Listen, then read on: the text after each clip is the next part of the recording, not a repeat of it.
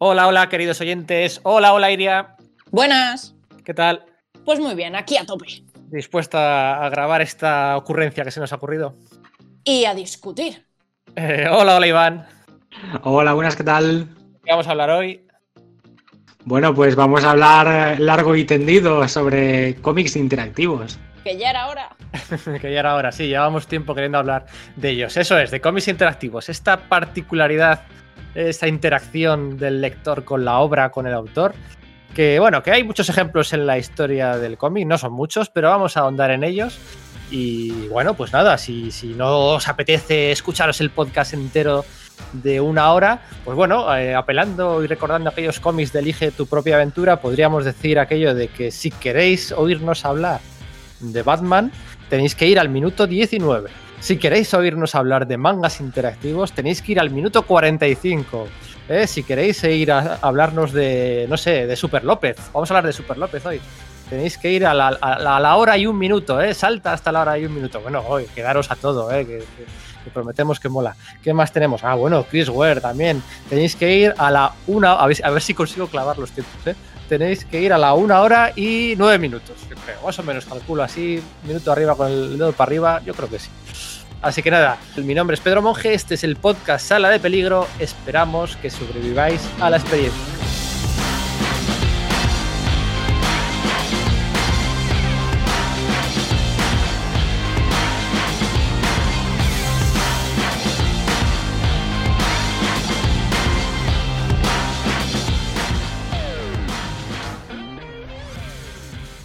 Bueno, pues venga, eh, ¿de qué vamos a hablar, chicos? Siria, Iván, de cómics interactivos. Yo tengo un par que solo os diré que terminé matando a la humanidad. Ya luego os cuento cómo toca, pero vamos. A mí esto de los cómics interactivos me lleva un poco loca, la verdad. Porque no tengo nunca muy claro si lo estoy haciendo bien y si lo estoy haciendo mal. Eh, sí, al final, jo, esto también me trae recuerdos, ¿no? Al final yo, no sé vosotros, pero yo recuerdo cuando era pequeño, por ejemplo, en, en el pueblo, ¿no? Que iba a la biblioteca, que abría la biblioteca, abría solo de 8 a 9 de la noche, ¿no? De 8 a 9 de la tarde. Solo abría esa hora del día, ¿no? Pero, pero ¿qué hora de biblioteca más raras tenías? Claro, en los pueblos pequeñitos, Siria. Entonces, eh, cogía, cogía los, los, típicos libros, ¿no? De Elige tu propia aventura. De... Los de pesadilla. Los de pesadilla, esos me gustaban menos, fíjate. Luego le cogí el gusto más tarde, pero los aquellos de Elige tu propia aventura con la portada roja, el título en amarillo y tal, aquellos me chiflaban. Y y bueno, pues son modas, ¿no? Modas que van y vienen. Hace un par de navidades acordaros de cómo todo el mundo se tiró dos semanas hablando del episodio de Netflix, aquel de... Bandersnatch. Bandersnatch. Siempre lo digo mal. Son modas que están aquí, que están allí. Bueno, en, en, en mira, el aviso, voy avisando, no vamos a hablar de nada interactivo desde el punto de vista digital. O sea, nuestra idea es hacer un podcast donde hagamos algunas anécdotas, curiosidades y recomendaciones de cómics interactivos, pero nos, nos, ceñimos al papel, ¿no? Porque yo creo que, que si ya el papel, eh, los matices y la definición de interactivo ya es mmm, complicado, eh, complicado con mucho vacío legal, en temas digitales que no podríamos, podríamos no acabar nunca. Sí, sí, además, además Pedro, el, a mí me, me, me, interesa más el, el, papel que el digital, porque en el papel, eh, cuando haces, estudias un, un hacer un cómic interactivo en el papel, pues eh, vuelves otra vez a, al tema de que el cómic al final, la base de todo es una cosa que es física, es un libro que son páginas apiladas unas encima de otras y tienes que estudiar cómo hacer la interactividad con el lector a través de ese formato, formato físico. Y el cómic es un lenguaje, es un lenguaje visual y saber cómo ingeniártelas en ese en esos límites físicos para jugar a eso, pues me parece una, una cosa eh, muy chula y digna de estudio. Es más, eh, yo diría que no hay dos cómics interactivos iguales, así como las, eh, las, los libros de los que estáis hablando, que por cierto yo era muy de, de Planea tu fuga que era, uh -huh. habían tres, me acuerdo de Planea tu fuga de Tenopia y manera, Planea tu fuga de, de, From. Pues casi todos eran el mismo, el mismo estilo de, de interactividad, es decir, tú te lees eh, un capítulo y llegas al final que hay que tomar una decisión y pasa a la página tal o pasa a la página pascual. Y con esa fórmula pues han hecho muchos. Y sin embargo en cómic creo que han habido muy pocos que hayan eh, usado exactamente, exactamente un mismo formato de cómic interactivo. Hay muchas eh, opciones dentro de estos cómics con opciones. Claro, además, bueno, eh, va a haber más ejemplos, ¿eh? Y ejemplos que la gente se dará cuenta que los ha leído, ¿eh? O que los ha vivido, o que los ha, o que, ha participado. Ahora no, no vamos a hablar solo de elige tu propia aventura, ¿no? Hay más ejemplos. Pero claro, ayer, hablando de los vacíos legales, ¿no? Decíamos, por ejemplo, hay, hay, que separar la parte de formato, la parte de narrativa, de la parte interactiva, ¿no? Por ejemplo, el cómic este de Joe Saco de la guerra, que, tú lo despliegas y es un desplegable infinito, ¿no? Eso no es interactivo. O sea, el hecho, bueno, vale, sí, tienes que, tienes que desplegarlo, pero eso. A ver, la, es que en realidad la Gran Guerra le pasa lo mismo que le pasa a cualquier cómic, que es que tú puedes parar de leer, y en el caso de la Gran Guerra es leer entre comillas, pero tú puedes parar de leer en el momento en que quieras, pero eso no significa que sea interactivo, significa que has parado de leer no que estés haciendo una acción en medio de la lectura. Sí, sí, sí, sí.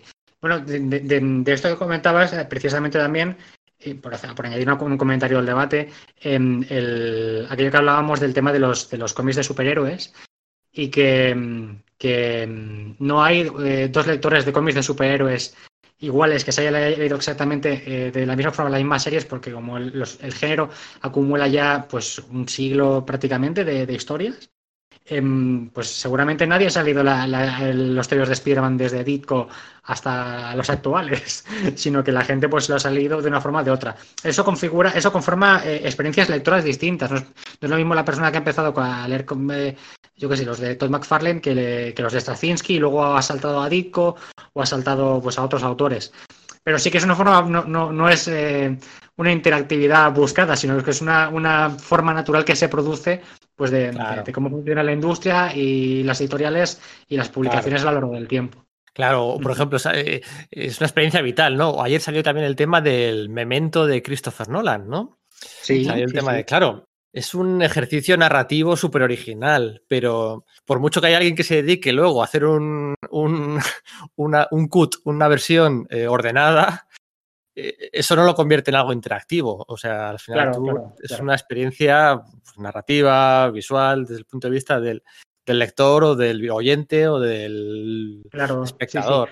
Yo, definiría los cómics interactivos o la interactividad en el cómic como, como un, algo, un factor que tiene que ver siempre con que el lector tome unas decisiones, pero que el autor primero abre la puerta a que el lector tome esas decisiones. Es decir, si tú haces un cómic normal de, de Tintín, tal cual, tal y cual está, y tú como lector pues decides leer, empezar a leértelo por el final, eso no es interactividad. Así que tú puedes hacer lo que quieras con cualquier obra. Pero el autor no te ha, no te ha abierto la puerta a que lo leas así. Sin embargo, que un autor, por ejemplo, em, escriba una obra y dibuje un cómic que se puede leer del principio hasta el final, pero desde el final hasta el principio, pues te da otro sentido, pues ahí sí que habría interactividad. Ahí sí que sí que sería una, eh, un cómic para mí, para mí interactivo, porque te da dos opciones de lectura y la experiencia es diferente. Entonces, el, ¿eh? lector, es el que pone su parte, pero el autor es al final es el que, el que posibilita eso. No sé, fíjate, yo soy más nazi, más estricto con la, con la definición, con el barco de cómic ¡Uh, interactivo. ¿eh? O sea, que la, la, aterradora simetría de Watchmen, porque se pueda interpretar de dos formas, del principio a final no lo veo. O, incluso un Donde está Wally, ¿no? Las aventuras oficinistas de, del japonés de José Domingo, ¿no? Em, del oficinista japonés. Eh, que tú puedas ir buscando guiños o... Para mí eso no es cómic. O, mira, me estoy acordando ahora, por ejemplo, todas las veces que se rompe el... ¿Cómo decís? ¿Cuarta pared o cuarto muro? Cuarta pared, ¿no? Sí, cuarta, pared. Cuando se rompe la cuarta pared y digamos que el personaje o el autor te habla a ti directamente, yo tampoco lo considero interactivo. No, por supuesto que no, por supuesto que no. Y los, los ejemplos que has dicho antes tampoco. Yo, los otros que has comentado tampoco. Interactividad tiene, siempre tiene que ser, eh, eh, tal y como yo, lo entiendo, pues que el, lector aporte a la construcción de la construcción de la historia. Pero siempre que el autor le abra un poquito la puerta. Tiene que ser el autor que de alguna forma le, le abre la puerta a eso. ¿La cólera es interactivo? La, la cólera, yo creo que no, porque, porque lo que sucede que podría considerarse interactivo al final es un juego propuesto por los, por los, eh, los autores que tú lo tienes que seguir para leer la historia que solamente va en esa dirección. Yo, apostaría por que no, precisamente por eso, porque es que no hay otra forma de leerlo que como ellos te lo, como ellos te lo plantean. Entonces yo para mí la cólera no es interactivo. Pero entonces, ¿de cuáles decías, Iván, tú, de, de leerlo del principio al final, que cambia del final al principio? Era, era más, era, era, más que quizás más una, una un, un, ejemplo de, de, de cómo se, se estaba echando un farol, se estaba no, echando un a ver, farol. Estaba pensando muy de refilón en, en, Pax Americana, pero en Pax Americana es un TVO que me gustaría leer con calma algún día porque tiene muchísimas cosas. Pero creo que re realmente la, la, la, lectura de detrás hacia, hacia adelante aporta nuevas, eh, aporta nuevas reflexiones al cómic. Lo que pasa es que no me quiero meter en Pax Americana porque es un tema para hacer tesis, en mi opinión. Sí. Mira, esa palabra en este podcast está prohibida. O sea, no. de todas formas, si en el caso de que el cómic sí que se pudiera leer de principio a fin y luego de fin a principio y cambiara su sentido y tuviera sentido, porque claro, si coges cualquier cómic y te lo lees de atrás para adelante y dices, no he entendido nada, pues chico, normal, no se ha escrito ni se ha dibujado para eso. En ese caso sí que sería, sí que sería interactivo. Mm, mm, no sé, no sé, tendría... O no, espérate, ahora que lo estoy diciendo en voz alta no me cuadra. Es que no, no, sé. no sería interactivo porque lo ha hecho el autor a sabiendas, pero tú no eliges, ¿no? Es que para mí es mucho... ¡Socorro! O sea, no sé. Eh... Para, mí, para mí lo de la interactividad me suena más a, a tener intención por parte del lector. Es decir, si yo estoy haciendo algo y no sé que lo estoy haciendo y no lo quiero hacer, por ejemplo, si yo cojo un cómic y me lo leo y me lo leo de forma tradicional de principio a fin, y eso es lo que se pretendía de mí, o si, o si se pretendía de mí que lo hiciera a la inversa y no me entero, ahí no hay intencionalidad mía, sinceramente. Que... Es que la interpretación de cada lector dependa, o sea, de la interpretación no puede depender la in interactividad. Eh, ya no, me refiero que la, que la interactividad de los cómics, tal y como yo lo entiendo, es que yo tengo que ser consciente de que tengo que hacer algo. O sea, no, no el qué, sino que, que, tengo la opción de hacer cosas. Claro, claro, efectivamente. Si no, si no sé que tengo la opción, es como de. Ok, es una experiencia mmm, lectora. Bueno pero no, pero no interactúo con ella porque no sé que puedo hacerlo. Sí, bueno, sí, sí, en, en, defensa de la interactividad, eh, yo creo que es muy propio pedir a los que nos estén escuchando, pues que cojan Twitter, eh, interactúen con nosotros y a ver hasta qué punto, hasta qué límites y, y, no sé, líneas rojas ponen en este, en este campo. En este campo. Eh, venga, vamos a hacer, ¿no? La idea es este podcast, ¿no? Que, ¿cuánto tiempo llevaba Iván queriendo hacer este podcast? Desde, ¿Desde el principio? Pues bastante, no recuerdo. A ver, yo, yo, yo, sé que abuso de las, del brainstorming y de las propuestas del programa, pero claro, siempre me gustan los, los programas que nos abran la puerta a hablar de cómics curiosos y, y diferentes.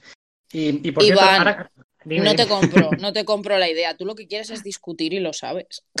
También, también, y, y hablar de la definición de cómic, que seguramente hablaremos también, y estas cosas que pasan siempre, que me lío yo.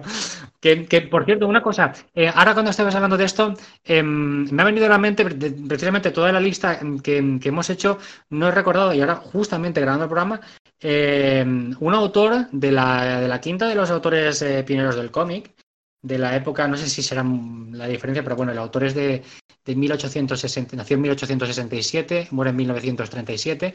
Y me he, acordado, me he acordado de él porque en mi librería tenía unos libros preciosos que estaban, estaban pues eso, al lado de los de Winsor Mackay y de los de Feininger. Y eh, se llama, el autor se llama Gustav Birbig. No sé si lo pronuncio bien. Gustav Birbig. Y tiene una serie de libros que se llaman The Incredible Upside Downs, que es como, traducido sería como los, los increíbles altibajos. Eh, y, y, es un poco lo que, lo que hablábamos. Aquí, aquí sí que habría, yo entiendo interactividad. Son eh, páginas de seis viñetas que siempre están protagonizadas como dos personajes que son como caricaturescos. Entonces las viñetas están dibujadas. ¿Sabéis el, el, el dibujo aquel del, del, pato y el conejo? ¿Qué, qué es? ¿Es un pato? ¿Es un conejo? Sí. ¿Os acordáis? Pues es una cosa parecida. Es, un dibujo, cada viñeta es una ilustración, y, pero si le das la, ilustración, el, si le das la vuelta, lo que te está ilustrando es otra cosa completamente distinta.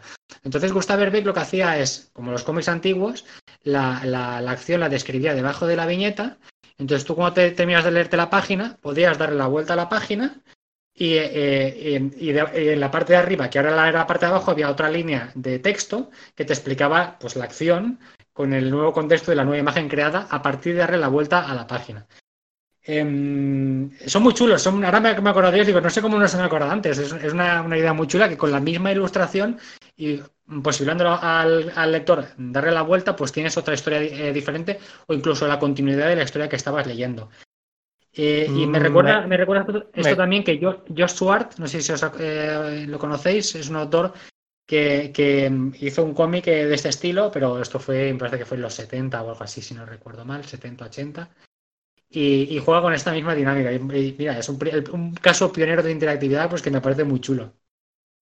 Me Pero cu- me cu- ah, no sé, no sé si sí, comprártelo o no. ¿eh? pasando, me está pasando lo mismo que me está pasando Es que me estoy acordando, Pedro. por ejemplo, muchas, mm, algunas ilustraciones, algunos eh, mini cómics que ha hecho Sergio García, Sergio García Sánchez, que es un autor español, pues que es una pena, Sí.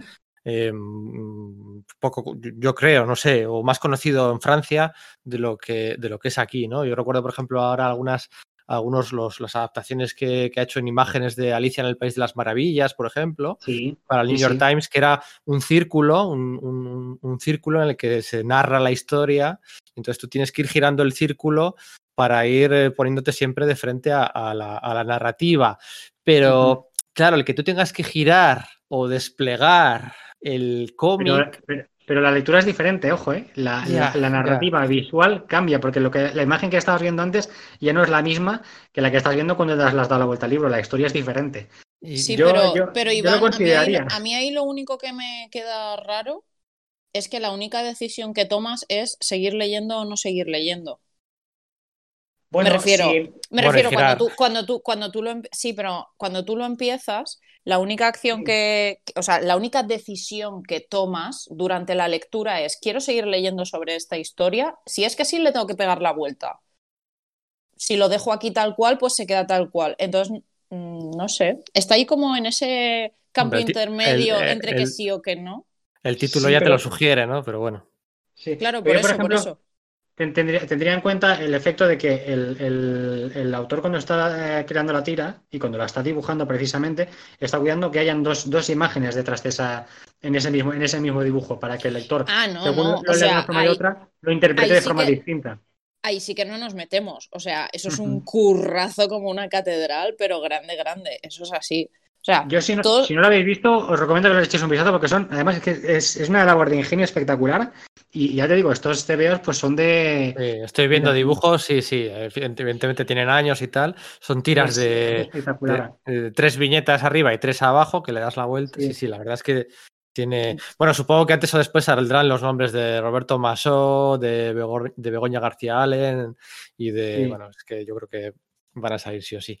La única división que hemos hecho, ya para entrar en el territorio de, de recomendación, no son recomendaciones ni reseñas, son menciones, ¿no? Digamos.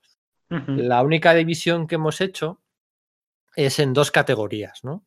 Y está, eh, recuerdo siempre, siempre, siempre, siempre nos ceñimos al papel, ¿vale? No vamos a hablar de lo digital. Eso es importante tener en cuenta, ¿no? Dos grupos.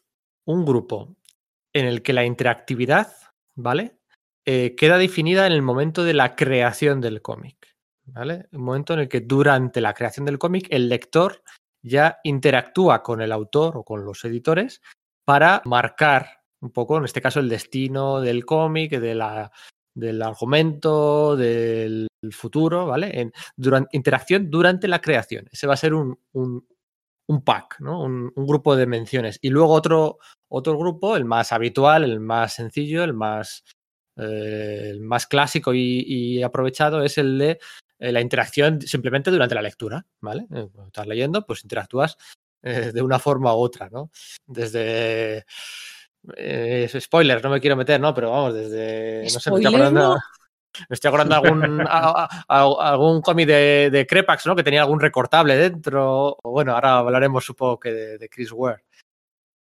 Así que venga, esos son los dos grupos. Empezamos por el primero, que es el más interesante, y estoy seguro de que a los oyentes les sonará más de uno de estos ejemplos que vamos a comentar. Interacción durante la creación. Pues, pues no sé, podríamos hablar del, del el famoso cómic de, de Batman de Una muerte en la familia. Eso es, es el, ejemplo.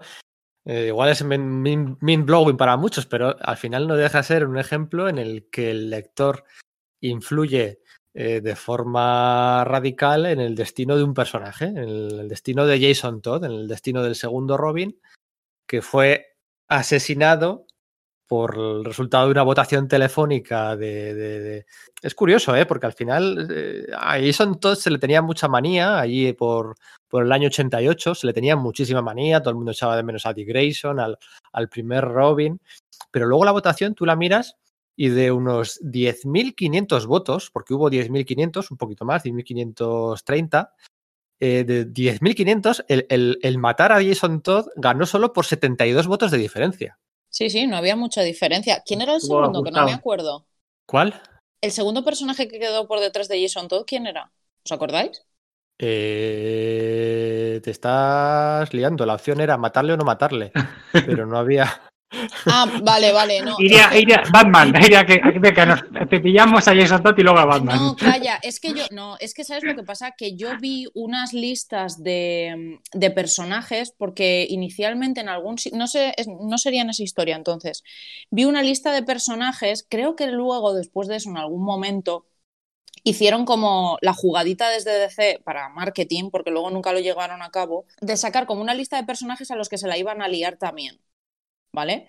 Y em, lo buscaré y os lo pasaré, porque me guardé en algún sitio eh, como si fueran eh, recortables. ¿Quieres matar a este? Pues llama este número de teléfono. ¿Quieres eh, no sé qué? Pues llama a este otro. Pero que luego nunca se llevó a cabo. Y entonces he mezclado las dos cosas. Y... Qué maravilla. A mí sí que me quiere sonar algo alrededor de Infinity Crisis, cuando mataron a Superboy en vez de a Nightwing, pero no sé, quizá lo estoy mezclando. Sí, Pero- yo, creo, yo creo que he mezclado eso, que recuerdo que también las votaciones salieron dos personajes, de ahí me sonaba a mí lo de los dos personajes como muy pegados y, de- y claro, estaba la gente como súper alterada y luego DC hizo la suya de que no, que era broma, que no vamos a volver a hacer esto. Y es como de, para matarlos. Sí, pero la verdad, la verdad que esto es, es curioso, ¿no? Si quieres que el Joker eh, pierda y que el Robin viva, llama a este número de teléfono.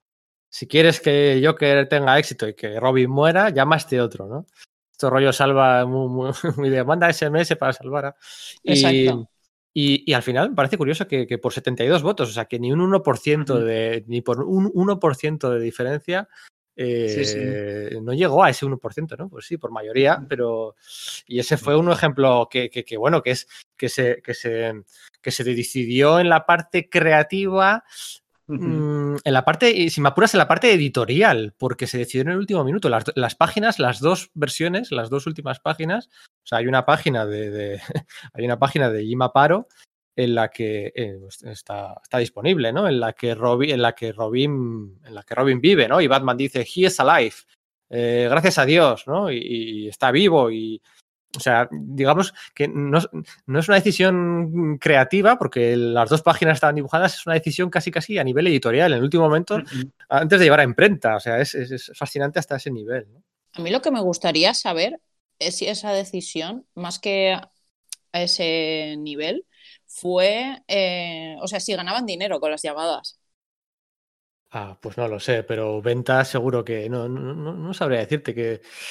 No sé, no sé. Eh, pero que bueno, también estamos, te digo, hablando no, de- sé yo, no sé yo si serían eh, conscientes del hito que iba a ser en lo que es la historia de los cómics de Batman. Ya, yo creo que tampoco. Eh, Yo, yo creo que lo hicieron un poco por, por, mira, porque les dio por ahí y tal. O sea, sería una decisión muy pensada y demás. Pero, o sea, es que no hay muerte más famosa en esos cómics. También luego morir en la Bat familia a la larga es como que ñej, ¿no? Porque luego se inventan los mil eso. Pero en el momento, madre mía, se montó una gorda. Sí, eso es aquel cómic de Jim Starlin eh, y Jim Aparo eh, de diciembre del 88, ¿eh? con el Batman número 428. La verdad es que Jason Todd estuvo muerto, pues estuvo muerto hasta el 2002, eh, 14 añitos. Bueno, eh, desde entonces lleva más tiempo. Ya va bien. Sí. A, a mí, a mí de, de toda esta cuestión me hacen gracia dos cosas.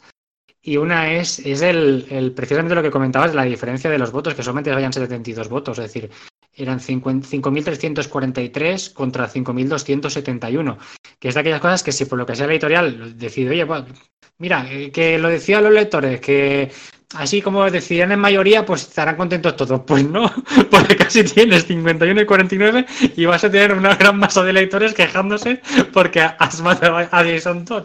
Entonces, como de mía, la democracia no sé si funciona o no, porque siempre va a haber gente mosqueada. Y, y esta votación es como, es como, es el colmo, es, es como la, la ironía máxima, ¿no? Es, es ajustadísima ahí a saco. Sí, pero cuando vas a elegir a la gente parece como que siempre gana el. Gana el no, gana el odio, gana el. el, el que se Sí, queja, lo, ¿no? lo- lo- lo- lo- lo- lo más radical también, ¿no? El, el- que, le- que abres la puerta que, la- a que si los cómics todo está establecido para que se- el, el status quo se mantenga eh, a base de ciclos constantemente, pues, ah, no, pues a esta no la vamos a cargar, tal.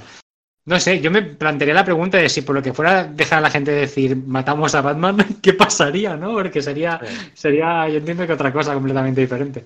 Pero bueno, y lo, lo otro que, que- que tengo curiosidad, más que gracias curiosidad, porque como no, no, no controlo todos, todos, todos, todos los temas de Batman, no sé si en algún momento sí que hubiera estado gracioso que Jason Todd hiciera, hiciera alguna referencia eh, de estas, pues así, a lo que decías antes, de rompiendo la cuarta pared, como echándole la culpa a los lectores de su muerte, ¿no? Es, que es como de que él sea consciente de alguna forma de que quien decidió que, que muriera fueron los putos lectores, que sería bastante, bastante gracioso hacer algún juego con esto. Es que sería, uy, imagínate además Batman siendo consciente de eso, o sea, si ya, Batman odia al mundo, por así decirlo, es un puto amargado, imagínate que los lectores son los que han matado a Robin, es como, como, como muy, muy fuerte, ¿no? Yo lo encuentro muy, muy explotable para historias si no se ha hecho todavía. Pero bueno, oye, en DC y en Marvel le encontraron la gracia a esto. Y Sí. seguramente, claro, aquí, aquí no fue tanta sorpresa, ¿no? Porque aquí no había margen de creación en España, me refiero. Pero luego repitieron est- esta estrategia en el 1995, 1996, con el crossover aquel Marvel vs. DC, de, de, bueno, de aquellos cuatro números en los que se enfrentaban 11 personajes de cada editorial, de cada universo, de cada continuidad, para, para elegir quién era la- la- la- la- el universo sobrevi- superviviente en un enfrentamiento cósmico, no eran los elegidos, y de aquella votación, pues iba, iba a depender todo, ¿no? Y, y en el primer número de aquella miniserie, Marvel vs. DC, con Peter David, con Dan Jargens, Ron Marth y Claudio Castellini, si no recuerdo mal, había al final, venía al final un ballot, que es lo que llaman allí, una cartilla de votación, en la que se ofrecía a los lectores la votación, la, la- la- votación para elegir el ganador de cinco combates ¿eh? que tendrían lugar en el, tercer, en el tercer número, o sea, dos meses después, con ese margen se jugaba, podían elegir quiénes iban a ser los ganadores de cinco enfrentamientos, ¿no? Pues de Batman contra el Capitán América, de Hulk contra Superman, Tormenta contra Wonder Woman, Estoy hablando de memoria, ¿eh? De, ah, de los dos clones del momento. De Ben Reilly, de Spider-Man contra Superboy. Los dos, el clon de, Superboy, de Superman contra el clon de Spider-Man. Y luego había otra que era, ah, sí, el- uno de los más polémicos. Lobo contra Lobezno. Y entonces, pues los lectores, bueno, aquí sa- salieron tra- trading cards eh, con, con simplemente pues con, con la votación, con los números de teléfono, una campaña promocional, unas, un hype tremendo con todo esto. Y, y además... eh, Estaban los de marketing esos años que lo tiraban por la ventana, ¿eh? Sí, sí, sí. Además, esto eran 11 combates, ¿no? 11 combates de los cuales se podían votar en 5. En los otros 6, en cambio, Mm. Yo creo, yo creo que hubo un cierto grado de, de control de las editoriales por parte de las, de las, de las encuestas o de, de los resultados, porque mm, em, al final de la historia, mm, si no la recuerdo mal, pero también la leí hace mucho tiempo, tenía que saldarse un poquito como que acababa como en una especie de empate, ¿no? Había, había un resultado en la cual al final ganaban, ganaban eh, unos y otros el mismo número de combates y el combate que lo decía todo, al final pues se resolvía con un empate y eso generaba lo que venía, lo que vino después. creo que no hubo empate, ¿eh? Creo que, o sea, ganaba, ganaba Marvel. Ganaba Marvel. ¿Sí? O sea, si cuentas la última como empate, la de Batman contra el Capitán América, aún así ganaba Marvel. Ganaba Marvel por. Fíjate, son 11. Si quitas la última, que es el empate, serían solo 10. Y aún así Ay, es ganaba verdad, Marvel sí, sí, 6, sí. Contra, 6 contra 4. O sea, que digamos que el último combate no. Lo- lo- lo- las 6 que no había margen eran empate, 3 a 3.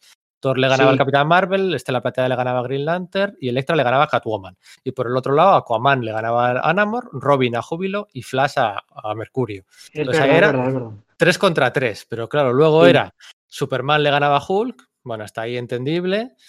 Spider-Man le ganaba a Superboy, Por popularidad lo puedo llegar a entender, por poder es bueno. Luego Lobo perdía con Lobezno en aquella carnicería de bar. Y tú dices, Lobo, pierde contra Lobezno. Pero es que encima también Wonder Woman perdió contra Tormenta. O sea, que dices Wonder Woman. Que Hashtag no, arroba policía. Hemos sido robados. claro. Me bajo de esto. Claro. no.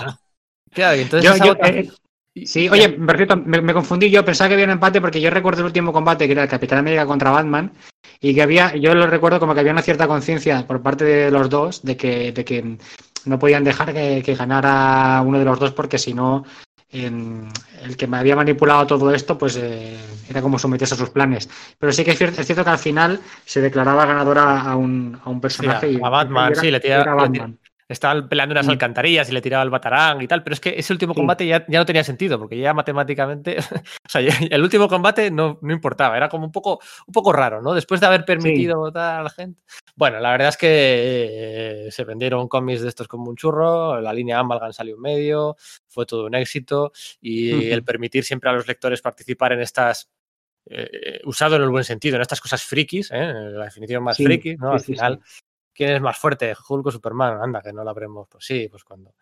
Y, que nos gusta discutir lo que yo te digo. Claro, pues sí, tú pones una encuesta en Twitter de esto y.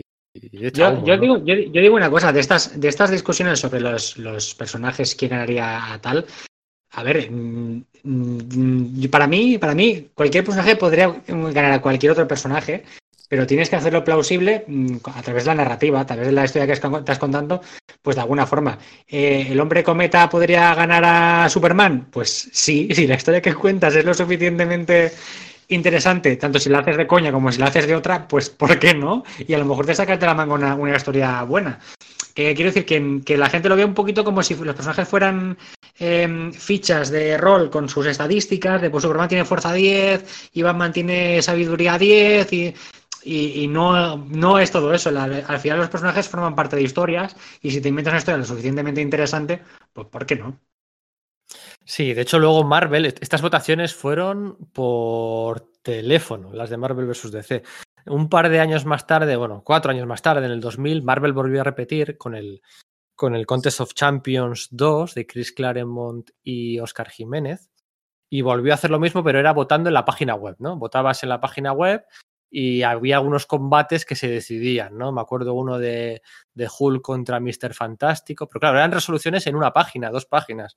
Eh, Daredevil contra Masacre, que perdía Daredevil con Masacre. Ojo de Halcón contra Gambito, que parecía que ganaba Gambito, pero luego resulta que Ojo de Halcón estaba despierto. Hay una narrativa un poco rara ahí. Algunas votaciones, pues en la página web, ¿no? Pues para dar margen, no sé, hacer también un poco más mm, eh, partícipe al, aficionado, ¿no? Que se sienta un poco más, pues bueno, está bien. al final no deja de ser eso, interactivo, ¿no?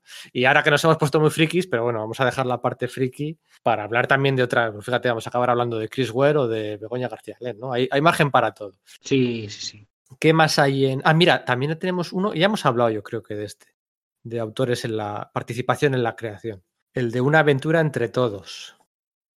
Ah, pues sí, sí, creo que lo, propuse yo, sí, lo propuse yo en una ensalada de gafapasta no, de no hace mucho. Y bueno, pues eh, si perdón, los, que, los que no hayan escuchado el programa, el Una aventura entre todos es un proyecto que tuvo Lauriel, una autora que se llama Lauriel, que tiene eh, cómics como El Bosque, también es autora de fanzines, de webcómic, eh, bueno, mm, tiene, ya, tiene ya bastante carrera aunque quizás no sea, no, no, sea, no sea muy, muy, muy, muy conocida, pero, pero bueno, a, nivel eh, online ha sacado mucho material.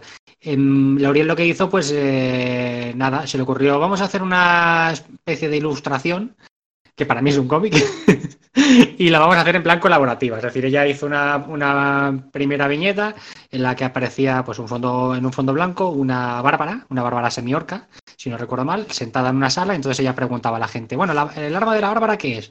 Eh, un hacha, uno martillo, uno no sé qué. Entonces en Twitter ponía con la imagen una encuesta de cuatro opciones. Los, los eh, seguidores votaban en la encuesta, y entonces lo que salía, Lauriel lo dibujaba. Entonces así, poquito a poco, iba ampliando desde esa sala inicial, iba haciendo salas nuevas y era como un, recorrido a través, la, a través de la, típica arquetípica aventura de Dungeons and Dragons, pues entramos en una mazmorra y te encuentras con salas y con enemigos, en la cual pues los, los eh, seguidores de Lauriel podían votar pues eh, tanto los personajes que había como las acciones que transcurrían, como los villanos que, que aparecían y se convirtió en algo pues muy dinámico, una cosa muy entretenida del, del verano pasado y que finalmente pues salió en webcomic, pero también salió en papel. Al final lo, imprimió en papel y lo ha estado, pues lo ha vendido en, salones o lo ha, vendido, vía venta online. Em, a mí me parece interesante porque es otro caso, también, además de la interactividad a la hora de decir la historia, que es un poco como, como el 13 de del Percebe, que tú te puedes, es una, una, gran ilustración con muchas escenas, que tiene una narrativa interior, y tú la puedes empezar a leer un poquito por donde quieras, ¿no?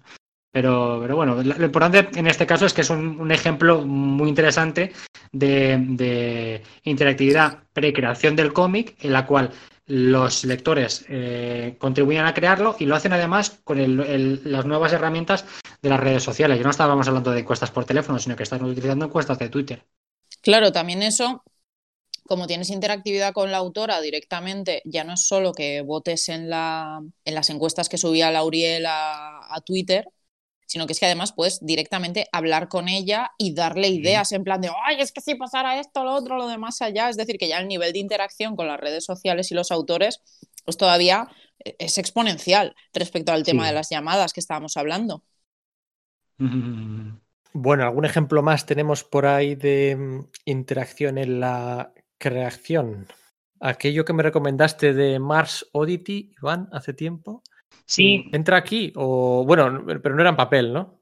No, no, eh, Mars Odyssey han trabajado sobre todo, sobre todo en, el medio online. el, proyecto que ellas, que ellas tienen, que lo, siguen un poquito a trompicones, era, era sobre todo de cómic online. Pero yo estuve con ellas en un taller en, el Graph, que era de, cómics interactivos y trataban tanto el papel como, como, como el online. Y para el papel utilizaban cosas de un autor que hablaremos, me imagino que enseguida, que es Jason Shiga. Pero bueno, cuando empecemos con él ya, ya comentaremos de caso.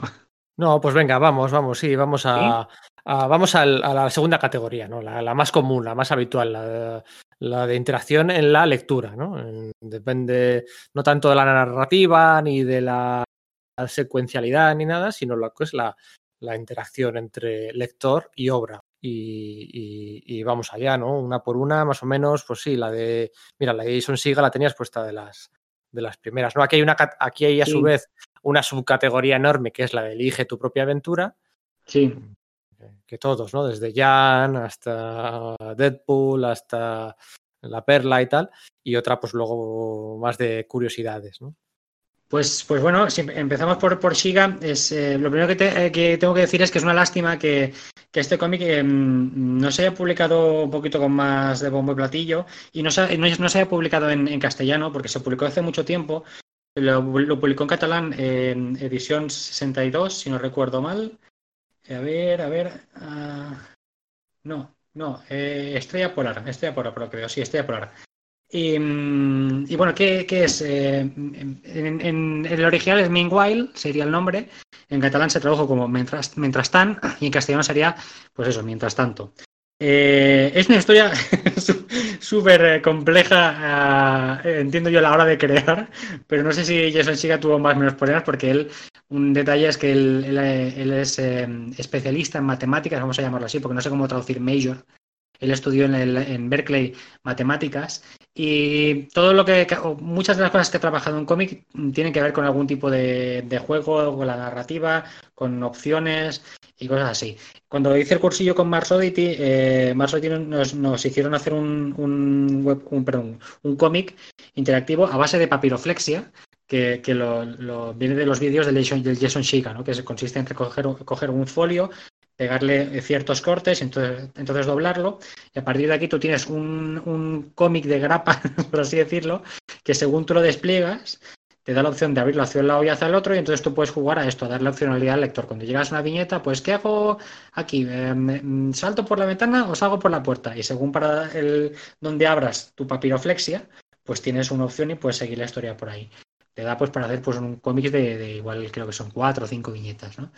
Y, entonces, en, mientras tan, lo que hace, pues es, de nuevo, pues volvemos al libro, o sea, al, cómic como objeto físico, como libro con páginas.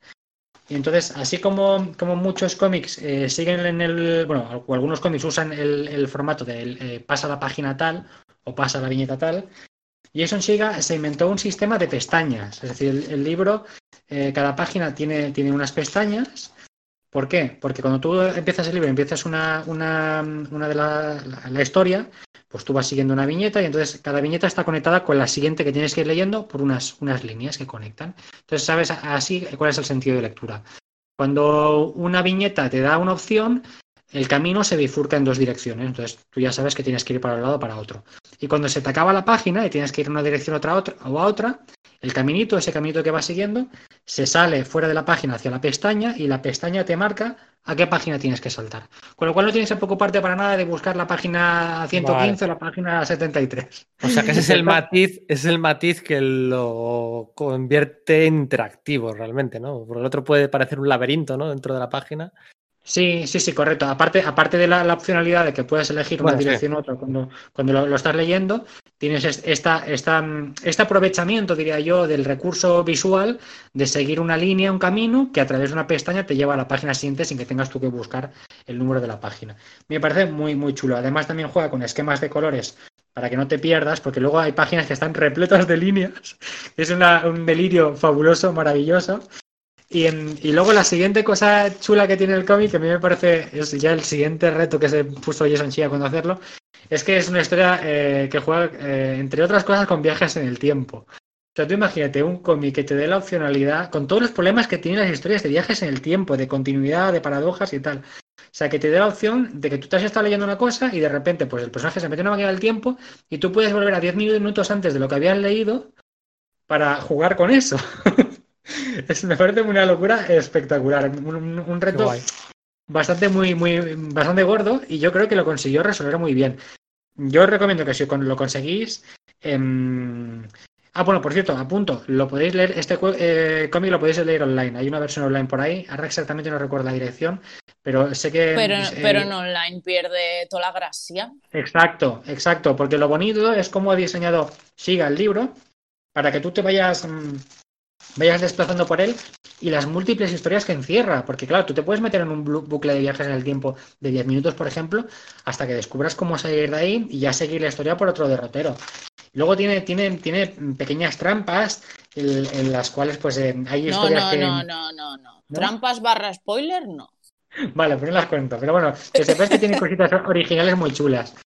Y, y, luego a nivel visual, pues es un libro, un dibujo muy, muy minimalista, casi geométrico, de caricatura geométrica, muy, muy sencillo de ver, porque claro, si, además de tener esta complejidad de seguir líneas, le metes un dibujo un poquito barroco, pues igual no te funciona igual. Y, yo creo que esa es la otra, la cosa, otra cosa chula de, de Shia, que es un dibujo bonito, amable y, simpático. A mí me recuerdan a los personajes, a los muñecos de goma espuma. Y, es, muy, es muy divertido por eso también. Pues me haré con él, porque si está... ¿Que está en catalán, has dicho? Sí, en catalán. No sé si, si, todavía estará disponible o estará descatalogado. Yo lo compré, pues. Con la suerte que, tengo, estará descatalogado. Sí, hombre, pues, claro, tú que eres valenciano en catalán lo, lo, pillarás bien. Mira, del 2010, traducción del 2010. Hmm, lo buscaré. pero, esto, pero esto con las pestañas y demás es ya eh, la versión superlativa elegante del elige tu propia aventura, ¿no?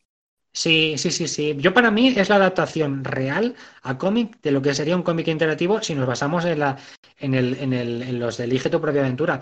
Porque mm, si tú en el cómic puedes aprovechar el lenguaje visual, es decir, los caminitos estos, a través de pestañas, pues ¿por qué no vas a hacerlo en vez de marear la perdiz con, las, con, con los números de página? También te digo una cosa, es mucho más fácil hacerlo con números de página que las, las, las, madejas de hilos que te mete a veces y son siga. Luego, luego es pasar unas fotos, pues la verdad que son muy divertidas, que, que aquí hay algunas que siga, se, parece que se esté riendo o esté torturando el lector con, los que son parece prácticamente pasatiempos de, sigue el caminito para llegar a la casita del bosque, para que la caperucita roja lleve ya la cesta a la abuela.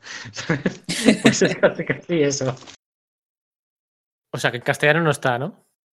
No, en castellano no, castellano, castellano no está. Estaría, a ver, ¿no traerás tú Iria uno que tampoco está en castellano? Arroba editoriales. Sí, yo también traigo uno que no está en castellano. Arroba editoriales. Necesitamos este cómic en castellano. Por favor, os lo pido de rodillas. A ver, yo es que cuando nos pusimos a hablar de- del tema de cómic interactivo y demás, me dio la vena y dije, ostras, ¿y mangas? Digo, porque siempre típico programa que hacemos de recomendar un poco de todo y siempre se nos olvida el manga por alguna de las esquinas. Y encontré uno muy loco, pero que lo, lo he encontrado en italiano, porque obviamente en japonés hay 800.000, pero si no sabes el idioma, obviamente te dan por saco muy fuerte. El caso es que encontré un manga que se llama Paradox Blue, que es de 2012 y que es un manga de cinco tomos. Está finalizado y es un elige tu propia aventura. Y es un tipo shonen, pero es que es una locura de manga. Eh, es de Nakanishi Tatsuro y un artista, o una artista, no sé qué es, que se llama Nini. Y básicamente la trama es súper sencilla, súper sencilla entre comillas, porque eh, te cuentan todo esto en el primer episodio. Todo lo que os voy a contar es primer episodio, porque es muy loco. Eh, los ángeles, o lo que ellos llaman ángeles, porque son unos bicharracos gigantescos, que a mí que lo llamen ángeles me recuerda mucho a, Evangelion, pero bueno, los ángeles han descendido a la Tierra para poner a prueba a la humanidad. Y entonces esos ángeles hacen preguntas súper raras y si los humanos ante los que se presentan no saben, o sea, si lo, si lo resuelven bien, eh, los premian. Pues igual les va súper bien lo que es el, el esto, ¿cómo se llama? La cosecha y demás. O que la lían parda y no contestan bien. Pues nada, erradican una ciudad, porque ¿para qué nos vamos a andar con tonterías de las buenas? Así que nada, básicamente el manga va de eso. Eh, los protagonistas son un grupo de tres, chica, eh, tres chicos y dos chicas. Y, van, obviamente, porque a quién íbamos a, en un manga de estas características, a quién íbamos a, a darles el poder de salvar a la humanidad, pues a gente que está en el instituto, obviamente, al presidente del consejo estudiantil, que es como súper típico de los mangas. Y, y a partir de ahí, pues tú puedes, puedes elegir. Lo que más gracia me hizo, recuerdo, todo esto es en el primer episodio. Es que llegando hacia el final del primer episodio, aparece un ángel, obviamente, y uno de los protagonistas dice, ya lo tengo, ya sé cuál es la respuesta. Como que se acaba ahí y de repente hay fundido en negro y aparece un personaje femenino que se presenta como Izanamiel que te dice, porque además se dirige a ti como lector, eh, te dice que es la navegante de esa historia y que es uno de los ángeles. Y entonces te dice que tienes tres opciones. Dejar que los personajes lo resuelvan y para eso tienes que ir a la página tal de ese, de ese tomo. Es decir, como seguir leyendo el manga sin tú hacer nada. Resolver tú el puzzle, que tienes que ir a otra página obviamente. O darte por vencido en nombre de la humanidad. ¿Y yo qué hice? como buena señorita inteligente que soy, pues me di por vencida porque aquello no había por dónde cogerlo, porque no lo había, ente- no lo había entendido por ningún lado. Pasé a la página que me decían y vaya por Dios, que me había cargado Tokio entero con todos sus habitantes. Y te ponía, ala, vuelvo a empezar, Bonica, que la has liado. Pero ya os digo, es un manga mm, a nivel de diseños y demás, muy chulo, así estilo shonen, de aventuras y tal. Eh, los, mm, los ángeles son monstruos mm, feísimos, como la madre que los parió. Y lo que me ha hecho mucha gracia es que directamente se dirigen al lector. O sea, cada vez que sale Izanamiel, te dice: Hola, maja, majo, no sé qué eres, pero hola. ¿Qué quieres hacer, Bonica? Y claro, yo que respondí, liarla, liarla, yo lo que quiero es liarla. Si veis la Es cara de decía- tonta, si veis la que cara de tonta que se me quedó cuando pasé la página y de repente has erradicado a la humanidad y yo, uh, Esto es como cuando, como cuando estás viendo Dora la exploradora y te ofrece el mapa interactivo ese de botas y tal, te ofrece. ¿Qué tenemos que hacer? Exacto. ¿Pasar por encima del volcán? Eso es, pasar por encima del volcán o bordearlo. Y se queda así callado, como "Oh", para que "Mm, volcán, ¿eh? volcán de cabeza. Pues esa soy yo, me representa. A mí Dora la exploradora, pensando si salta dentro del volcán, me representa. Ay, Pero sí, sí. Y el único problema es que es eso, que este tipo de, de mangas yo en castellano no he encontrado ninguno. Y este está en italiano. Porque claro, el problema es que los, los, las preguntas que hacen Los Ángeles, no quiero spoilear por si alguien le da por comprárselo, eh, las preguntas que hacen Los Ángeles a veces son juegos de palabras, eh, son problemas medio matemáticos y demás. Total, que la mitad de veces me he muerto o he matado a alguien porque soy muy lerda. Ya está, yo he llegado a la conclusión con los cómics interactivos de que soy lerda. porque siempre la termino liando. Y bueno, si a alguien le interesa, lo, edita PG Ediciones.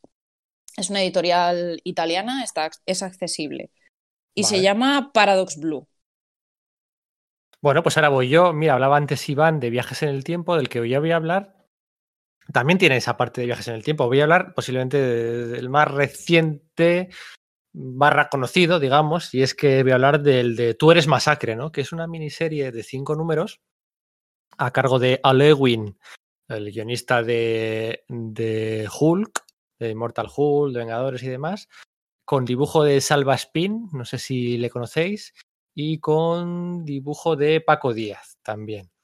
Eh, son cinco números en los que, bueno, pues eh, Deadpool Masacre se mete, en un, se mete un jaleo de viajes temporales y viaja en busca de unas gemas que le den poder a un casco temporal y viaja a los años 60, 70, 80 y 90, ¿no? Y, y, aprovecha este, elige tu propia aventura pasando de viñetas de una a otra uh, de forma consecutiva, te obliga a pasar a la viñeta. No es tanto páginas como viñetas, ¿vale? Digamos que aquí utiliza la parte, las posibilidades narrativas de una forma distinta.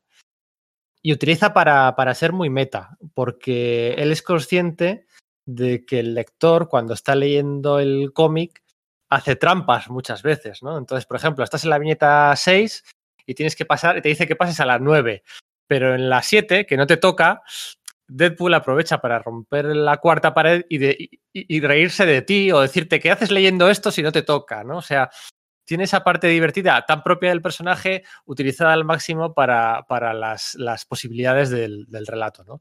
Y efectivamente luego tiene la parte en la que la puedes liar terriblemente y morir antes de tiempo tiene una parte que es un enfrentamiento contra Daredevil que es muy gracioso porque empieza a pasar de unas viñetas a otras constantemente que están todas a oscuras porque no hay luz y está la luz apagada, entonces te dice de la 41 a la 92 y tú vas ahí a la 92, pasas todas las páginas para llegar a la 92 y está otra vez en la viñeta oscura y te dice vete a la 20 y vas a la 20 y también está oscura. Hay como una secuencia, un bucle, un pseudo bucle de que no puede salir en mucho tiempo que son viñetas oscuras, que está con la luz apagada. Es como, es un cómic de verdad, es súper divertido. A Lewin se le ocurra mogollón y luego, aprovechando los viajes temporales, hay como un enemigo, el Grasshopper este, un enemigo recurrente, que en cada década va adoptando un poco la forma y el fondo y la, la pose y el dibujo de lo que se llevaba en aquella época, ¿no? Cuando se acercan a los 90 es así como muy con un pistolón, eh, cuando es en los 70 es como muy hippie, y todo pues aprovechando los cómics y de Marvel, los personajes que estaban de moda durante aquellas épocas según va avanzando el viaje temporal. Entonces, tienes un montón de ramificaciones durante la historia el elige tu propia aventura de verdad te permite a ti elegir tu propia aventura y cuando no, te hace, te hace, te hace reírte mucho, ¿no? Y luego además, como es una miniserie, incluso también eh, juega con el elige tu propia aventura, eligiendo el orden de los números, en cómo te los tienes que leer, ¿no? Es un matiz menor, pero bueno, que no siempre, no tienes por qué pasar del 1 al 2, del 2 al 3, del 3 al 4, del 4 al 5, ¿no? Ahí se puede entremezclar, está muy bien, muy bien dibujado, súper ingenioso, unos, unos, unos diálogos que te mores. Y de verdad lo recomiendo, aquí lo han publicado en Tomo, eh, tú, tú, eres masacre o tú puedes ser masacre. En inglés es You Are, you are Deadpool, ¿no? Y os lo recomiendo, ¿por qué no? Porque, bueno, eh, que sí, que quizá un personaje denostado, demasiados proyectos, demasiadas miniseries, aunque ya parece que baja bajando un poco la fiebre. Pero, oye, echadle un vistazo, porque de verdad, como cómic interactivo, meta y, divertido, pues yo creo que no vais a encontrar un ejemplo, un ejemplo similar.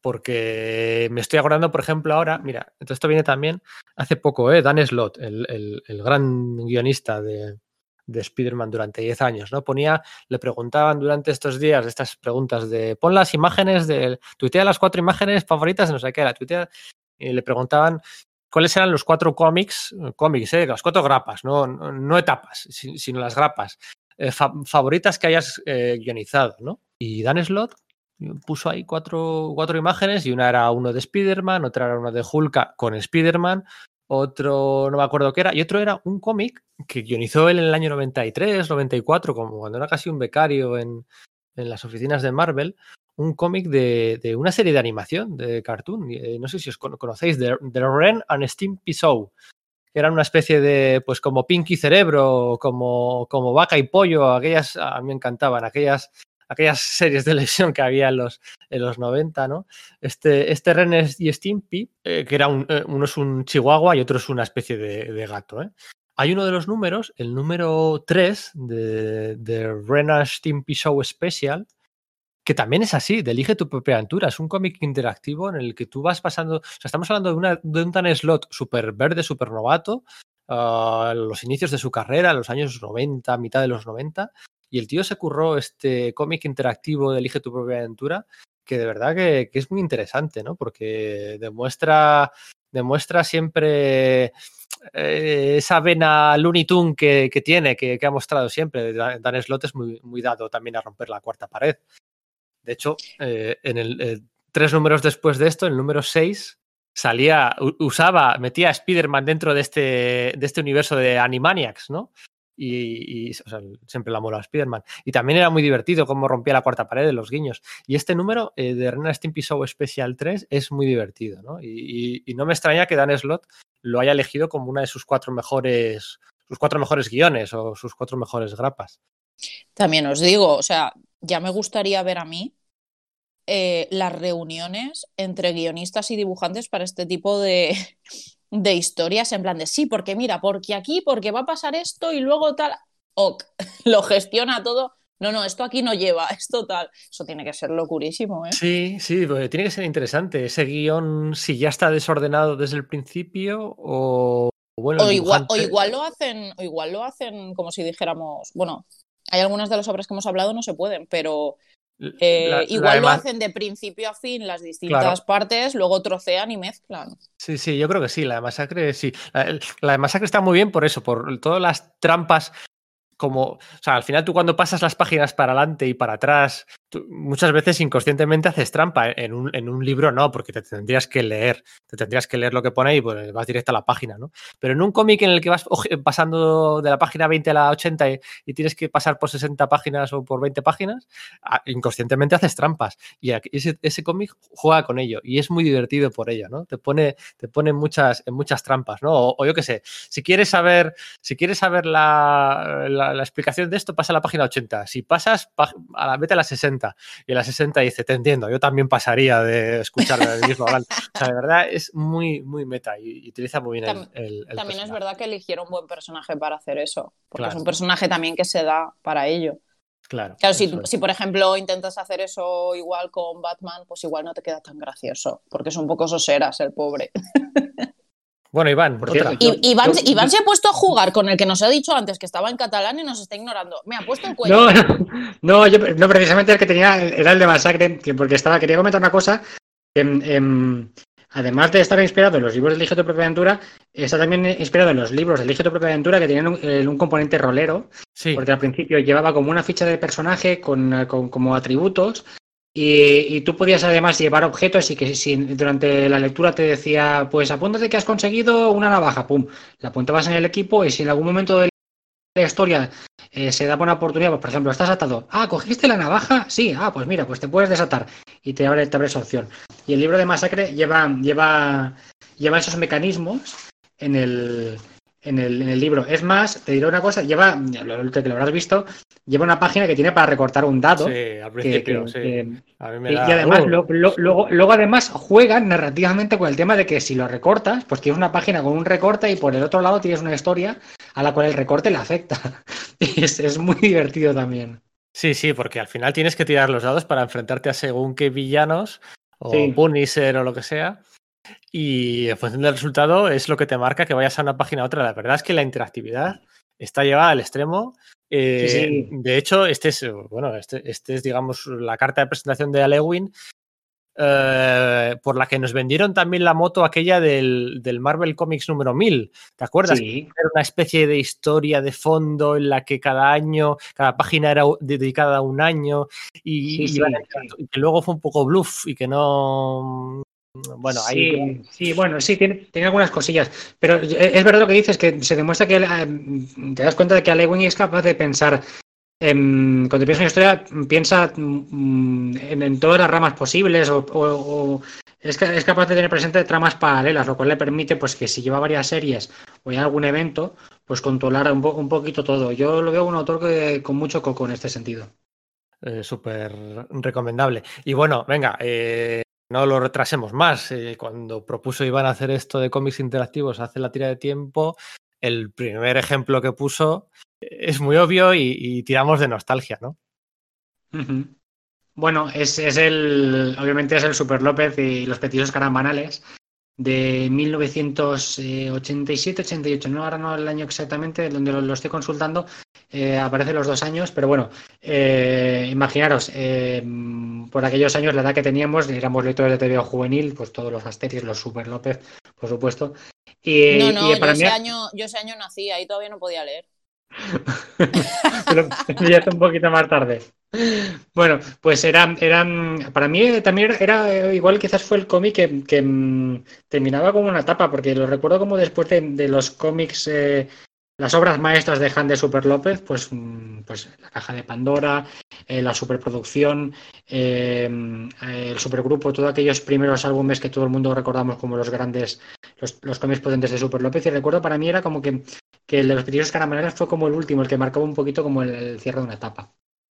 Y entonces a nivel de, interactividad me parece genial porque eh, Han lo que hace, o sea, Super López es un TVO de superhéroes, pero es un TVO de humor.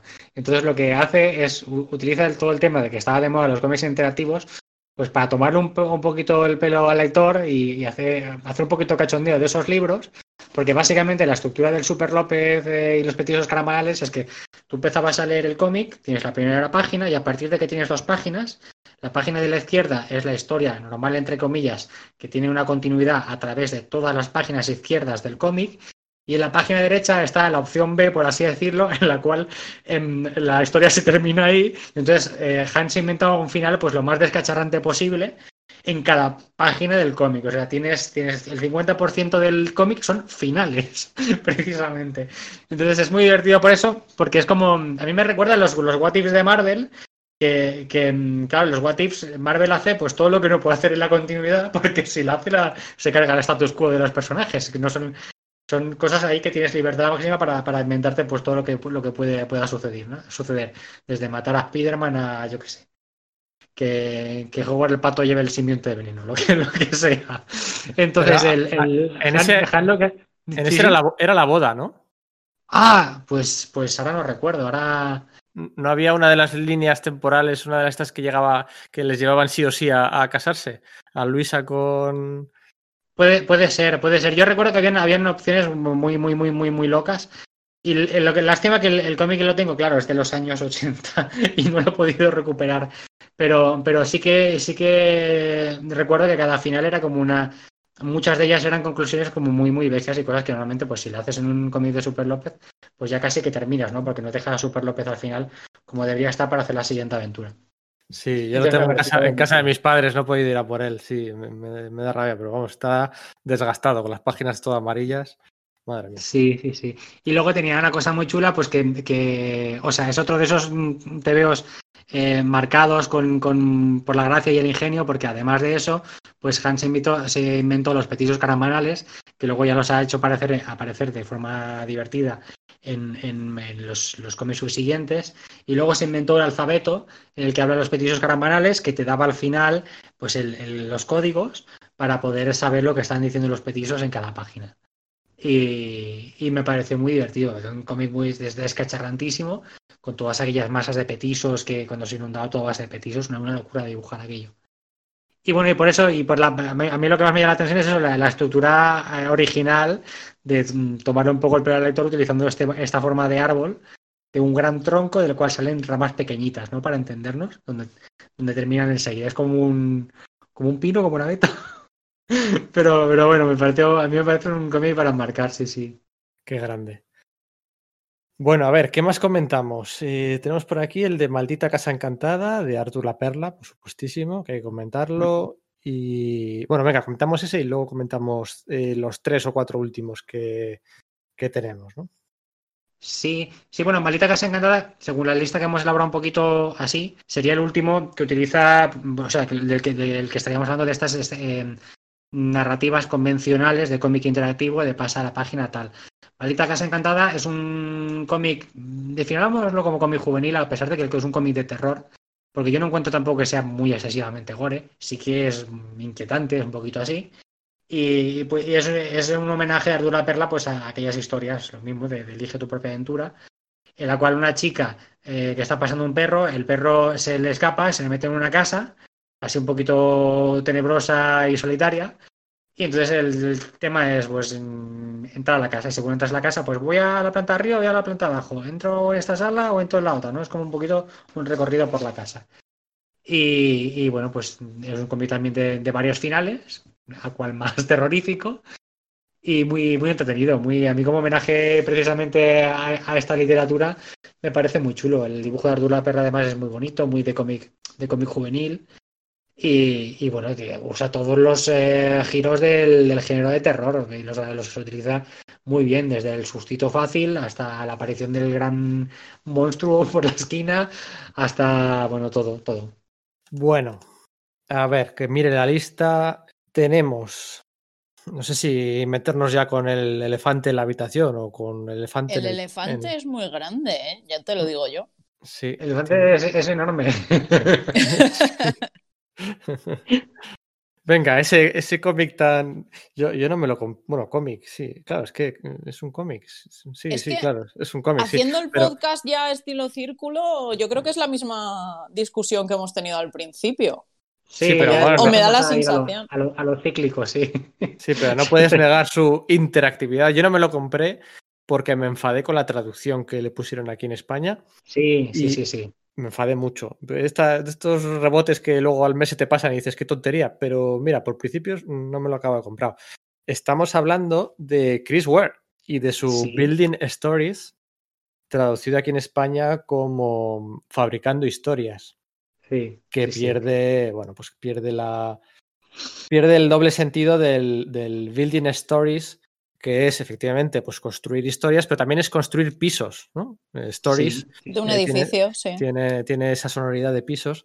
Eh, eh, Miquel, Miquel Bao, nuestro Iván, nuestro compañero de la Asociación de, de Críticos y Divulgadores de Cómic, tiene una traducción, lo que pasa que no me acuerdo, o sea, tendría que preguntar, tiene una traducción perfecta para Building Stories en la que se, respetan las dos, las dos intenciones. Y a ver si la próxima le pregunto, porque es que se me ha olvidado, joder, me da rabia. Pero bueno, eh, Chris Ware, yo, yo, creo que tiene, tiene cuatro traducciones, ¿eh? porque claro, puedes traducir building como edificio, como construir, pero stories lo puedes traducir como historias o como plantas. Y haciendo los juegos, las permutaciones de las de las de los dos significados, te salen cuatro títulos. Es, es, apuradillo, ¿eh? Es como... Hmm. Sí, sí. Y voy a, hacer, voy a hacer una confesión que ya la he hecho por en algún otro sitio, que es que yo tampoco me he leído Building Stories. Pero eh, voy, a, voy, a, decir una cosa, que el cómic lo tengo de cuando salió, lo compré en, lo compré en el original americano, y, y, el motivo por el cual no lo he leído tiene que ver precisamente con el tema de la interactividad. Ahora cuando nos metemos lo explico un poco. Pues dale. No, no, métete de cabeza después de decir que lo tienes y que no te lo has leído con todo tu papá. Vale, métete pues, de pues, cabeza. Pues vale, vamos, vamos, a, vamos, a empezar entonces. Building Stories, para quien el que no lo, no lo conozca, yo no me lo he leído, pero sé lo que es de las muchas reseñas y lo mucho que se ha hablado de este cómic, eh, porque es, eh, la peculiaridad que es que es un cómic de cómics. Es como, es un cómic servido en una caja, que por cierto, una, hace unos años una especie de, corriente de hacer cómics colectivos eh, presentados en cajas, con un tema de fondo lo que sea. Entonces, eh, el Chris Ware es muy fan de un, tipo de arte artesanal, de, que son, son como unas cajitas, no recuerdo cómo se llaman, en las cuales en cada, en cada mm, ventana hay un elemento, pues hay un pajarito disecado, hay unos libritos, hay unas tijeras, hay no sé qué, y eso forma un conjunto mm, paisajístico, digamos, de alguna forma, con, elementos, con elementos domésticos. como si fuera un calendario de Adviento, pero. ¿No? Sí, podría ser. Pero, sí, estilo, podría pero ser. estilo casita de madera. Exacto, exacto. Y tú puedes, pues puedes mirarla, aquí no hay ningún orden de lectura, tú puedes mirar esa, esa, mm, esa, esa caja como tú quieras. Entonces, el, el Building Stories lo que tiene son, eh, si no recuerdo mal, eran 13 libros, cada uno con una- un formato distinto, pues a lo mejor tienes un libro de tapa dura, un libro de grapa, un, desplegable como un mapa, eh, una página de periódico, mm, una, un panfleto pequeñito como de publicidad. Me lo estoy inventando, ¿eh? porque yo lo, que tengo es la imagen visual de la gente que los ha enseñado. Y en cada una de, de esos, de esos libros eh, se desarrolla la parte de una vida de, de una persona, de la protagonista de este, de este quórum de, de libros, se desarrolla en esos, esos libritos. Entonces, em, lo que yo- para mí hay interactividad es porque eh, consciente de todo esto, él lo que te presenta es una- un conjunto de libros a partir de los cuales tú eliges el orden en el que te los quieres leer. Es decir, que a lo mejor tú abres la caja y, hostia, me llama la atención este desplegable. Ah, pues es lo primero que veo, porque yo, un mapa es lo que me orienta, pues voy a abrir esto a ver, a ver qué veo. Y a lo mejor pues te encuentras ahí, pues un diagrama del edificio con una historia muy breve que se cuenta pim pam.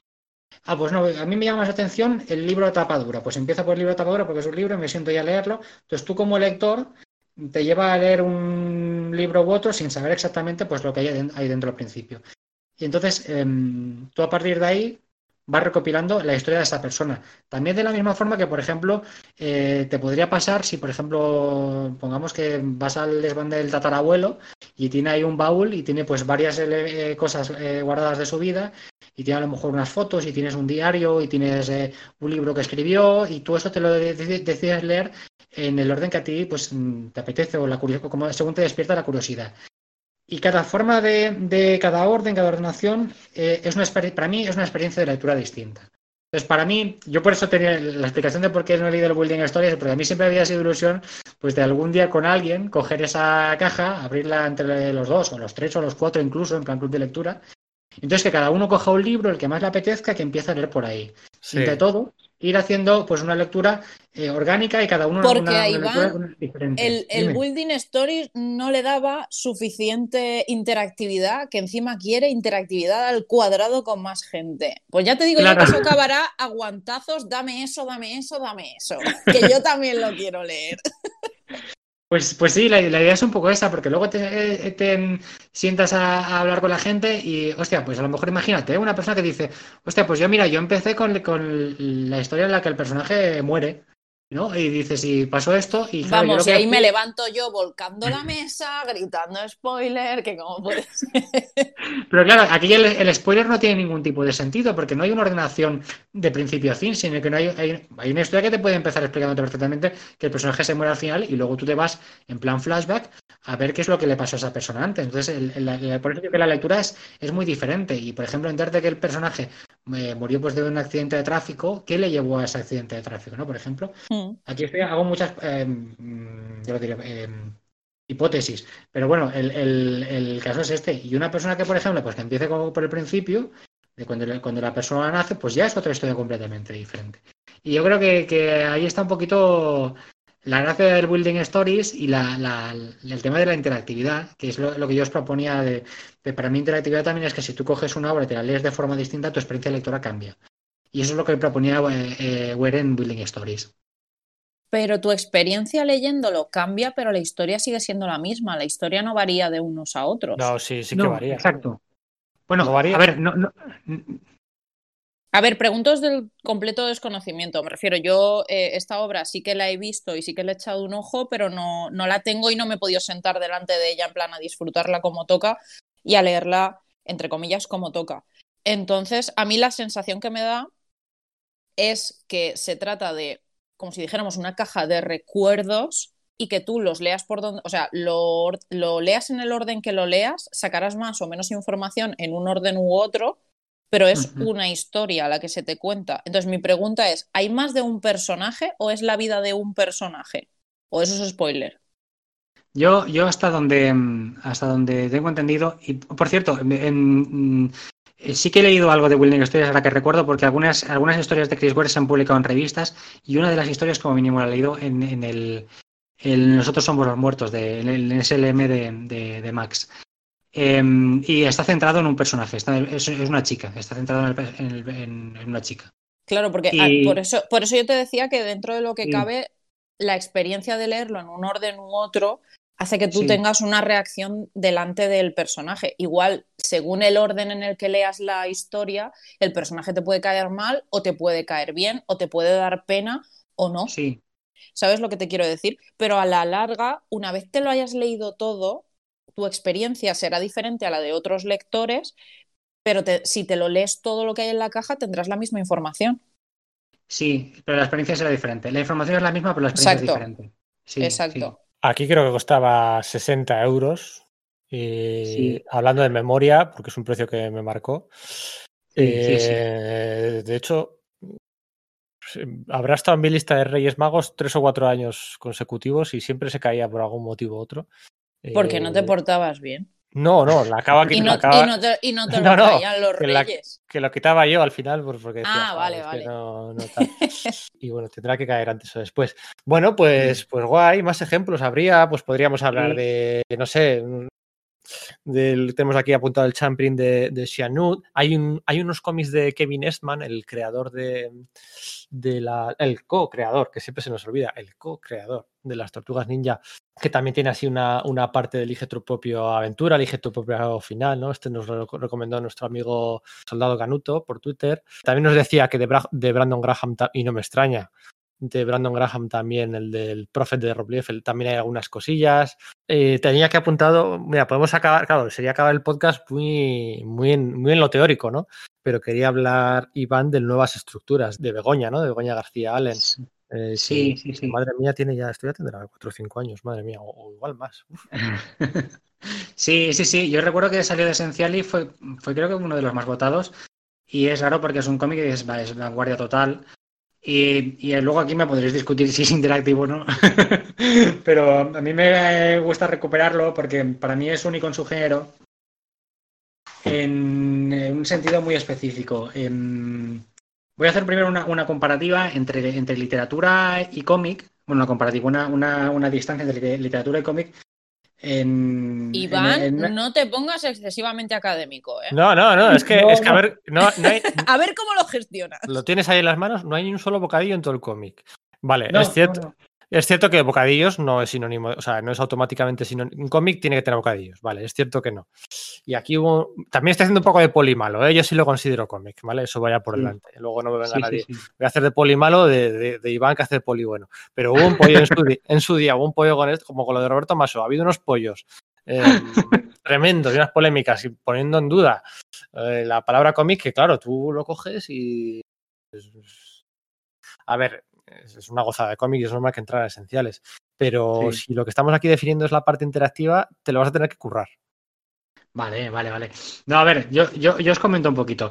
No sé si, si, si recordáis lo que cuando quería hablar, comentaros lo de la literatura, mucha gente que desprecia, desprecia el cómic, yo siempre he leído la historia de no, el cómic eh, no, no es lo mismo que la literatura, porque la literatura yo me puedo imag- imaginar las cosas y, y me da mucha más libertad a la hora de imaginar, ¿no? Y bueno, sí que A es ver, cierto que dos, dos puntos para eso. Uno, es cierto, la literatura y el cómic no es lo mismo. Dos, ¿por qué tenéis ese tipo Claro. de gente como amigos? Exacto, el problema, el problema es que discrimi- discriminen uno por otro. Sí, sí, claro, el problema es ese. Es, es cierto que con el- la literatura tú las palabras las traduces a imágenes visuales, es- está bien. Pero en- en, eh, el, el cómic, el cómic también goza de elipsis, es decir, precisamente de viñeta a viñeta, pues hay espacios en blanco en los cuales tú puedes traducirlo en movimiento y puedes traducirlo en, en muchas más cosas. Y los, los autores pueden jugar con esas elipsis. De todas formas, sí que es cierto que el cómic tiene, tiene mm, siempre ha jugado, históricamente siempre, siempre ha tenido la gran baza, pues de eso, de la, iconicidad de la imagen. Entonces, tú, cuando tú tienes un cómic de, volvemos otra vez a Tintín, porque, porque tendrías la imagen clara, todo el mundo pues tiene eh, una imagen clara y nítida de cómo son las viñetas de Tintín, cómo es Tintín, cómo es el Capitán Haddock, cuando suceden ciertas cosas, ciertas escenas están grabadas porque el dibujo es muy icónico. Y ese dibujo, pues no, no hace falta prácticamente interpretarlo ni descodificarlo de ninguna forma. Y sin embargo, en nuevas estructuras de, de Begoña García Lem hay dibujo, pero ese dibujo permite al lector mm, codificar las imágenes con sus propias experiencias o recuerdos. ¿Vale? Os hago una pequeña sinopsis. Nuevas estructuras, la sinopsis es muy, muy sencilla. Es eh, un grupo de personas que viajan a una casa que está como en las, en las, montañas, que está un poquito apartada, y viajan a ella pues para construir una nueva ala, una nueva zona de esa, de esa, de esa casa. Pues llegan allí, los reciben, les enseñan los cuartos, eh, empiezan a trabajar y cuando terminan pues, se van. Es una historia que es muy sencilla, no tiene, no tiene muchos giros argumentales. Sin embargo, la forma en la que eh, Begoña García le cuenta la historia eh, la parte visual, para que la gente lo entienda un poquito, son como, son como piezas de Lego. Es decir, son, son dibujos eh, muy sencillos, muy minimalistas, con un estilo muy plano, muy, muy neutro, que le permite al lector, según va leyendo las, las, palabras que dirigen un poco la narración, además de las imágenes, formarse sus propias ideas en la cabeza.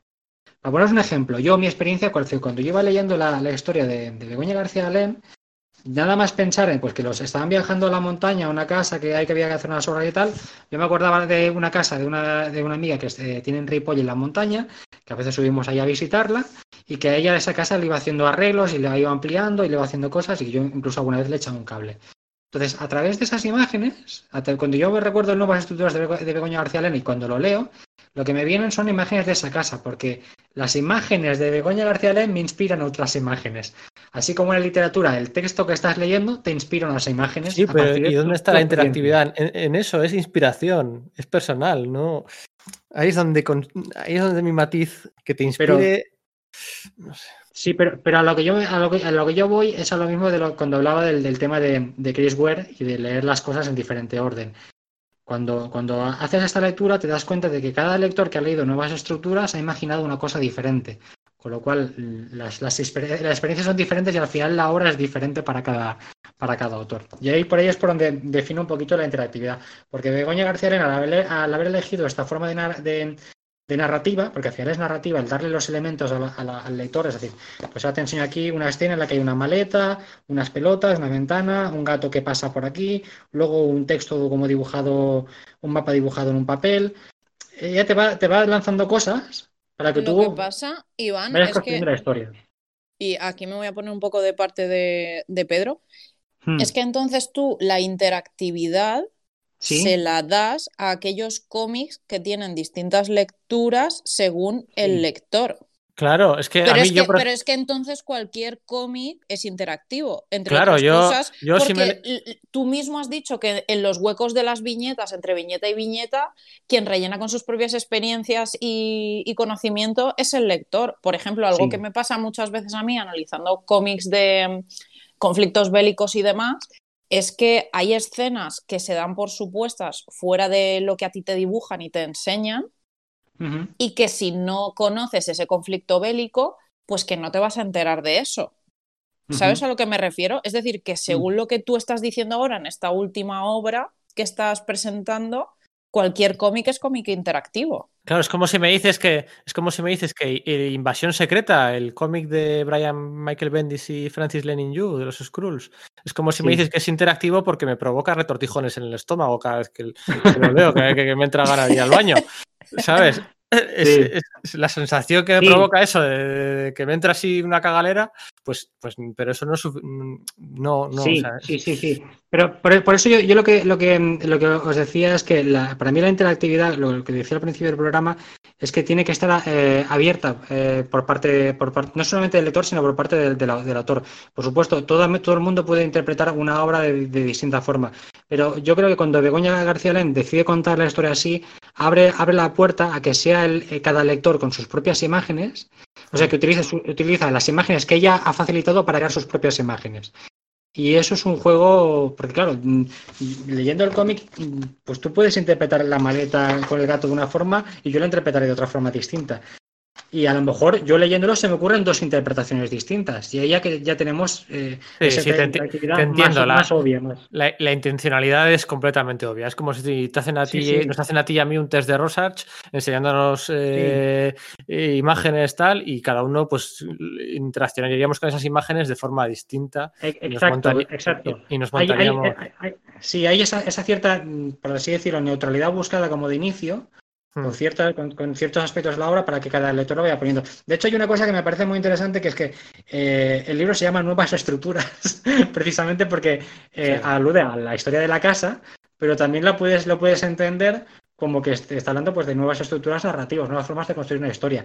Y además, ya para más, para más siempre, en la portada hay un martillo, ¿no? Que es como que de todos los elementos de la historia que, que mm, podía haber usado para la portada, precisamente los que uso, mira, es un martillo y el otro que me llama la atención es el gato, que más juguetón que un gato no, hay, no en la vida.